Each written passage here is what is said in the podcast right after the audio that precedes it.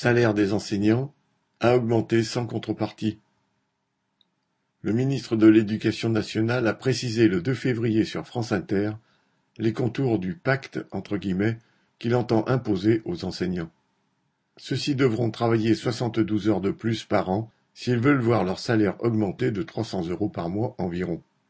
Cela représente deux heures supplémentaires par semaine qui seraient consacrées au remplacement de collègues absents et à l'orientation et l'accompagnement des élèves en collège et en lycée. Les professeurs des écoles iraient quant à eux faire du soutien en français ou en mathématiques en classe de sixième. Voilà donc à quoi se résume le prétendu choc d'attractivité. Ressortir le poussiéreux Travailler plus pour gagner plus de Sarkozy. Cela fait quarante ans que le pouvoir d'achat des enseignants diminue face aux attaques des différents gouvernements.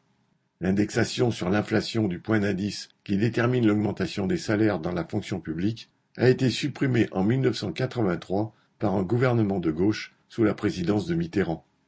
Ces dix dernières années, les salaires ont été bloqués, le point d'indice n'ayant été augmenté ni sous Sarkozy ni sous Hollande. Alors qu'au début des années 1980, un enseignant débutant gagnait l'équivalent de 2,3 fois le SMIC, il ne touche plus qu'environ 1,2 fois le salaire minimum d'aujourd'hui. Face à l'inflation galopante, l'urgence de l'augmentation des salaires et de leur indexation sur la hausse des prix doit devenir un objectif commun à l'ensemble des travailleurs, du public comme du privé. David Mancas